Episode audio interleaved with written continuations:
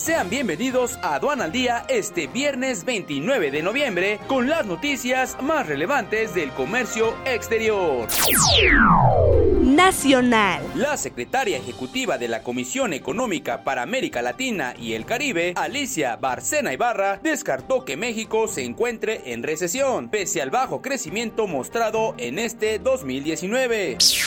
El presidente de la Asociación de Bancos de México, Luis Niño de Rivera, consideró que los proyectos del Acuerdo Nacional de Inversión en Infraestructura del sector privado, anunciados el 26 de noviembre, deben iniciar lo más pronto posible para que haya un mejor resultado de la economía el próximo año. La Bolsa Mexicana de Valores cerró las negociaciones del pasado jueves con una ganancia marginal, tras una sesión con reducido volumen con un día feriado en Estados Unidos que celebró el Día de Acción de Gracias.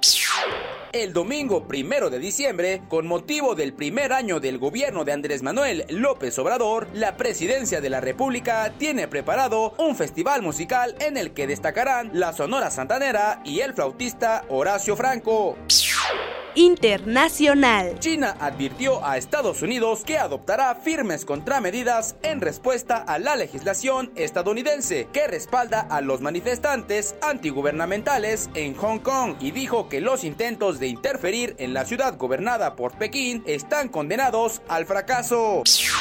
Luis Lacalle Pou, candidato del Partido Nacional, será el próximo presidente de Uruguay, pues las cifras arrojadas por el segundo escrutinio llevado a cabo por la Corte Electoral confirmaron su triunfo en la segunda vuelta del pasado domingo. Les agradecemos por habernos acompañado en este segmento informativo.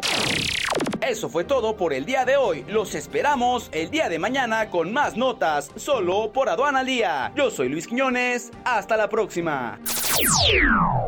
Este es un servicio noticioso de la revista Estrategia Aduanera. Aduana al Día. EA Radio, la radio aduanera.